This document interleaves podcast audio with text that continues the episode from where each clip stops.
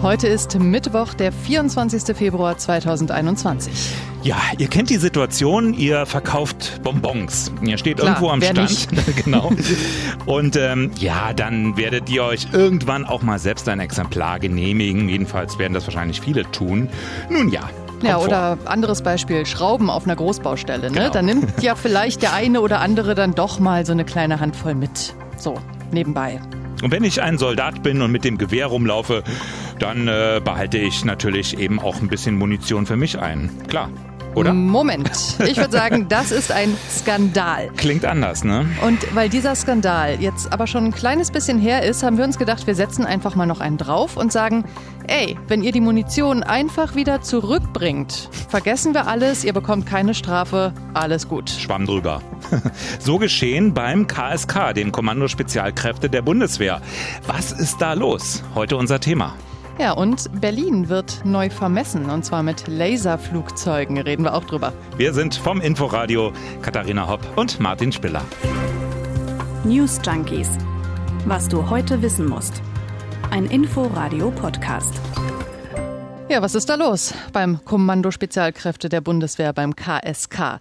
Zu dieser Frage und zu diversen speziellen Unterfragen musste heute auch die Verteidigungsministerin Rede und Antwort stehen, und zwar vom Verteidigungsausschuss des Bundestags. Und ich sag mal so, es ging in weitestem Sinne um Amnestieboxen.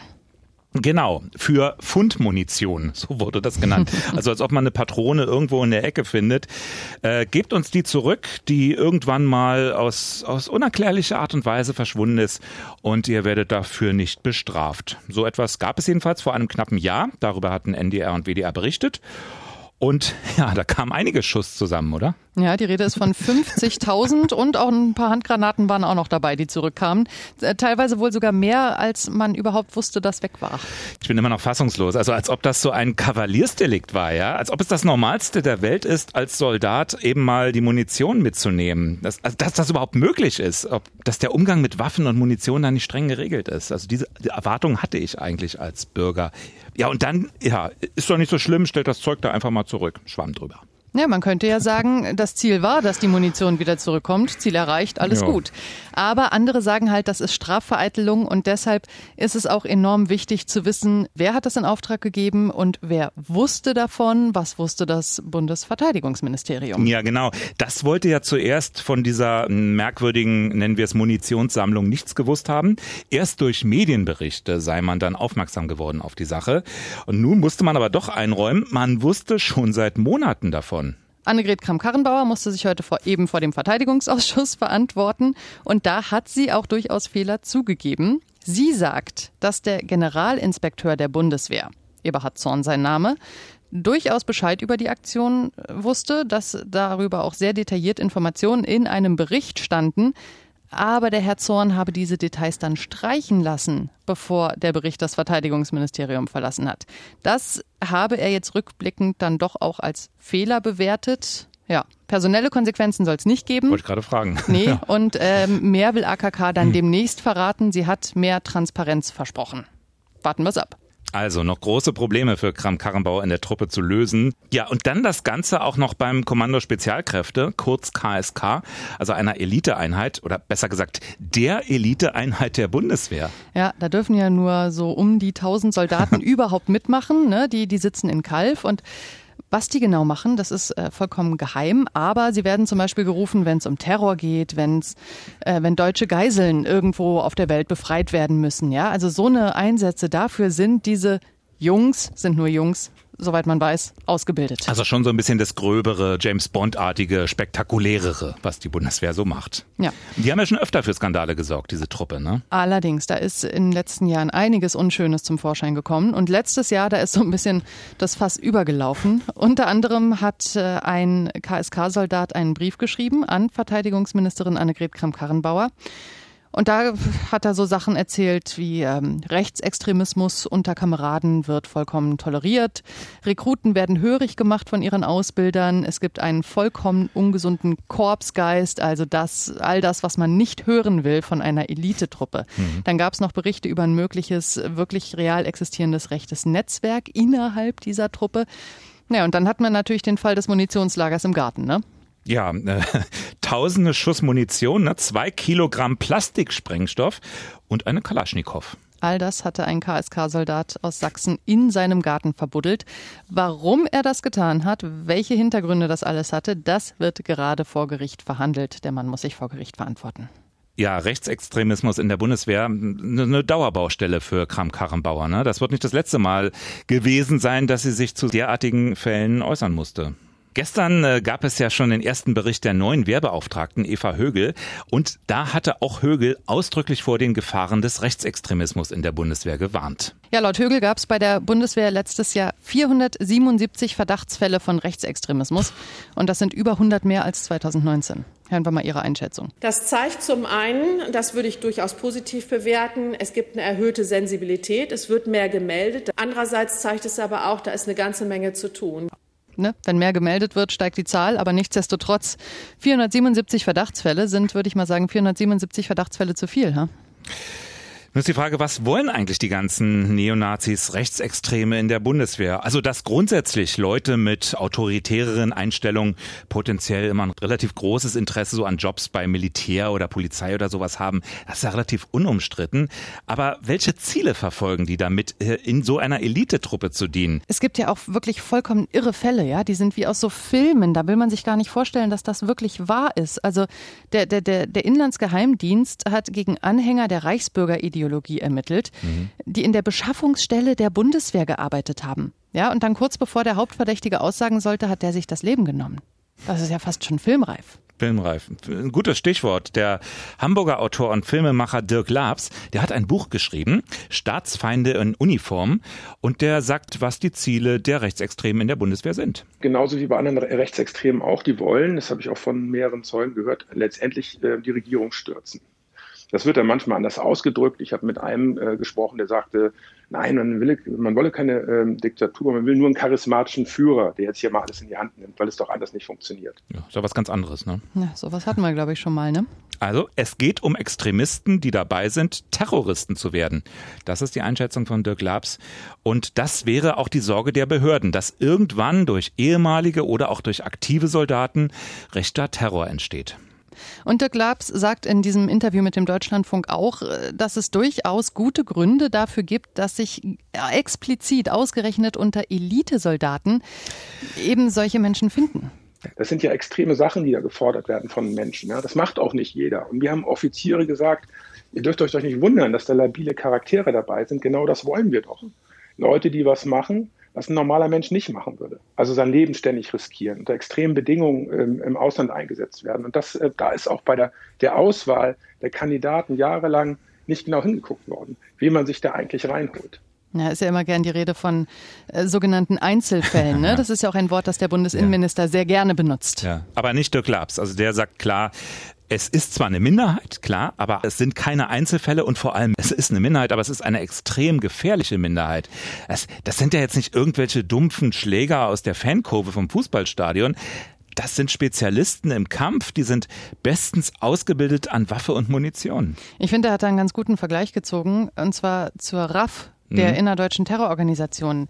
Da gibt's nur so um die 80 bekannte Mitglieder und trotzdem hat diese Gruppe über Jahre hinweg Terror verbreitet und natürlich dann auch das politische Handeln ein Stück weit mitgeprägt. Ne? Und das waren Amateure. Das ganze Land Ende der 70er Jahre in Angst und Schrecken versetzt. Also, umso besser, dass diese Superkämpfertruppe KSK jetzt mal gründlich reformiert wird. Da ja. hat ja die Verteidigungsministerin letztes Jahr angekündigt, dass sie mit dem Stahlbesen durchkehren genau. will. Die ganze KSK umkrempeln wollte AKK. Eine ganze Kompanie wurde aufgelöst. Reicht das jetzt? Das ist die Frage. Auf jeden Fall war es laut Dirk Labs allerhöchste Zeit. Beim KSK greift man jetzt durch, allerdings sehr spät. Man hat ja jahrelang zugeguckt man hat, und das ist ein sehr gutes Beispiel für Fehlerkultur, man hatte also einen der Soldaten dort, der sich hervorgetan hat, indem er einen Drohbrief geschrieben hat, schon vor vielen Jahren an einem anderen kritischen Soldaten. Man hat, also wo es wirklich auch, wo auch der Tod angedroht worden ist, also wir werden uns um euch, um dich kümmern, stand, stand in diesem Brief oder um sie kümmern. Diesen Soldaten hat man nicht etwa rausgeschmissen, sondern befördert. Der war am Ende zuständig für die Ausbildung mit äh, beim KSK. Und das kann natürlich nicht sein. Und das zeigt einfach diese fehlgeleitete Fehlerkultur. Da setzt man jetzt an, jetzt bei dieser einen Einheit. Nur das muss eben flächendeckend geschehen. Ist übrigens nicht das einzige Bundeswehrthema, das die Politik heute beschäftigt hat. Afghanistan ist in den vergangenen Jahren ja ein bisschen aus dem Fokus geraten, aber da ist die Bundeswehr ja auch noch aktiv. Und äh, das soll auch noch ein bisschen so bleiben. Heute hat die Regierung entschieden, das Mandat um weitere zehn Monate zu verlängern. Ja, im Rahmen der NATO-Mission, die ja seit inzwischen 20 Jahren läuft, sind im Moment etwa 1100 Soldatinnen und Soldaten aus Deutschland in Afghanistan. Und genau, das soll weitergehen und da muss der Bundestag aber auch noch zustimmen im März. Und ich könnte mir vorstellen, dass das eine ziemlich heiße Diskussion wird. Ja, Hintergrund ist übrigens, dass es ja derzeit Friedensverhandlungen gibt zwischen der Regierung und den Taliban. Die sind fragil, die sind umstritten und die will man jetzt nicht durch einen vorzeitigen Abzug gefährden. Ist trotzdem alles heikel, denn die Taliban, die hatten mit einem großen Krieg, wie es heißt, gedroht, sollten die Soldaten nach dem 30. April noch im Land bleiben. Ja, wenn ihr mehr zu diesem Themenkomplex hören wollt, dann legen wir euch die News Junkies Folge von letzter Woche Donnerstag ans Herz, 18. Februar. Da haben Jens und Leonie diesen NATO-Einsatz in Afghanistan ganz ausführlich besprochen. Ist auch die Frage, ob das Material noch zehn Monate hält, ne? Also ob dann noch ein Hubschrauber fliegt, ob noch ein funktionsfähiges Fahrzeug fährt.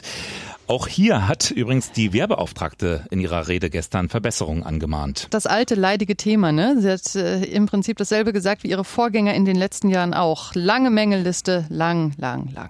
Und auch beim großen Gerät, wir haben jetzt eine Einsatzbereitschaft von 74 Prozent. Das reicht natürlich noch nicht aus. Fahrzeuge, Hubschrauber, Schiffe, Werkzeug fehlt, ist nicht einsatzbereit. Das darf so nicht bleiben. Na, wenigstens braucht man zum Telefonieren keine Panzer. Wollte ich gerade sagen, ne? Oder die Bundeswehr, die konzentriert sich doch auf ihr neuestes Einsatzgebiet. Amtshilfe. Pa Pandemiebekämpfung, ne? In den Gesundheitsämtern. Ja, mehr als 15.000 Soldatinnen und Soldaten sind im Moment im Einsatz ja. im Inland. Da sieht man sie ja mal schön in Uniform sitzen und telefonieren. Oder in Portugal oder auch hierzulande beim Impfen. Geht alles auch ohne Hubschrauber. Unsere schöne Stadt wird neu vermessen und zwar aus der Luft. Dafür soll jetzt ein paar Mal so ein Spezialflugzeug über die Stadt fliegen, heute zum ersten hm. Mal. Naja, und wegen des BER geht das aber in einigen Gebieten nur nachts. Also wenn ihr jetzt demnächst hiervon wach werdet, ja, dann äh, ist das zwar, ja, ist das zwar wahrscheinlich nervig, aber ihr müsst euch keine größeren Sorgen machen. Es ist vermutlich nur der Messflieger. Genau, der fliegt so in Streifen immer hin und her. Der Berliner Senat, ja, der lässt damit eben ein neues Geländemodell von Berlin anfertigen, also ein Abbild der Erdoberfläche. Wie das genau geht, das erklärt Annette Blaser, die ist Leiterin des Referats Geobasisdaten in der Senatsverwaltung für Stadtentwicklung und Wohnen. In diesem Flugzeug ist ein Laserscanner unten im Boden eingebracht. Also das Flugzeug macht einfach eine Klappe auf und dann fährt dieser Laserscanner aus und letzten Endes wird die ganze Erdoberfläche abgetastet. Also ein Laserstrahl, der nicht sichtbar ist, der auch nicht schädlich ist, der tastet die Erdoberfläche ab bis auf den obersten Punkt, den er trifft. Dann wird der zurückreflektiert und ein Sensor nimmt die Laufzeit auf. Der letzte Laserscan-Flug ist schon zwölf Jahre her könnte mir vorstellen, möglicherweise hat sich Berlin seitdem so ein ganz klein bisschen verändert. Ja, aber auch die Technologie hat sich weiterentwickelt. Also man hat heute bessere Messmethoden, hat eine höhere Qualität. Na, mit ein bisschen Know-how kommt dann der Tunnel auch an die richtige Stelle. Gibt es ja sonst immer umgekehrt, ne? diese Laserpointer, die nach oben irgendwelche Vollpfosten auf Flugzeuge richten und damit Piloten blenden. Dann lieber so. Am Schluss wieder zur Vorbereitung auf den Abend. Unsere Lockerungsübung des Tages. Vorschläge im Vorfeld der nächsten Bund-Länder-Runde. Heute in einer Woche ist die. Mhm. Und die kommen heute vom, man höre und staune, Robert Koch Institut. Ach du, weißt du, ich finde, wenn alle Länder jetzt ihre eigenen Pläne so kleckerweise rausholen, warum nicht auch das RKI? Da können wir dann wenigstens naja. davon ausgehen, dass der Druck aus der Wirtschaft vielleicht eine eher untergeordnete Rolle spielt. Da geht es weniger darum, jetzt einen ganz konkreten Lockerungsvorschlag zu machen, sondern ja, eine Art Konzept, einen sicheren Weg aufzuzeigen, was wann gelockert werden kann. Ich kann es mal ganz schnell zusammenfassen. Kriterien ist äh, der Inzidenzwert, aber nicht nur. Und dann gibt es verschiedene Stufen, was wann öffnen kann, darf, muss. Intensitätsstufe 3 zum Beispiel, das ist, wenn der Wert über 50 liegt, wenn die Intensivbetten zumindest 12 Prozent ausgelastet sind. Dann Empfehlung vom RKI, Treffen mit anderen nur noch mit der eigenen Familie, Lokale und Geschäfte geschlossen, Distanzunterricht, Schulschließung und dann geht's so weiter. Intensitätsstufe 2. Inzidenz zwischen 50 und 35, da sieht schon besser aus. Ja, und dann gibt's Intensitätsstufe 1 und dann gibt's die Basisstufe und da sind dann Treffen von bis zu 1000 Leuten im Freien möglich. Also Schritt für Schritt. Ja, Ende der ganzen Diskussion. Ich habe auf jeden Fall das Gefühl, dass bis nächste Woche Mittwoch diese starre 35er-Inzidenz, auf der ja Berlin mhm. aktuell noch beharrt, äh, sich erledigt haben wird. Ist ja noch eine Woche es hin. Bleibt noch genug Stoff für Streit. Ja, morgen hören wir uns jedenfalls wieder. Bis dahin, habt einen schönen Abend. Tschüss. Ciao. News Junkies. Was du heute wissen musst. Ein Podcast von Inforadio. Wir lieben das Warum.